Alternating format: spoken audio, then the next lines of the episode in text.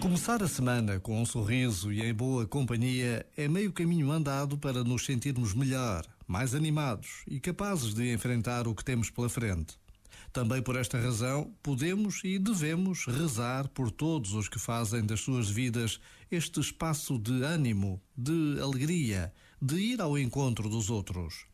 Por vezes, basta a pausa de um minuto para nos descentrarmos de nós próprios e rezarmos por alguém.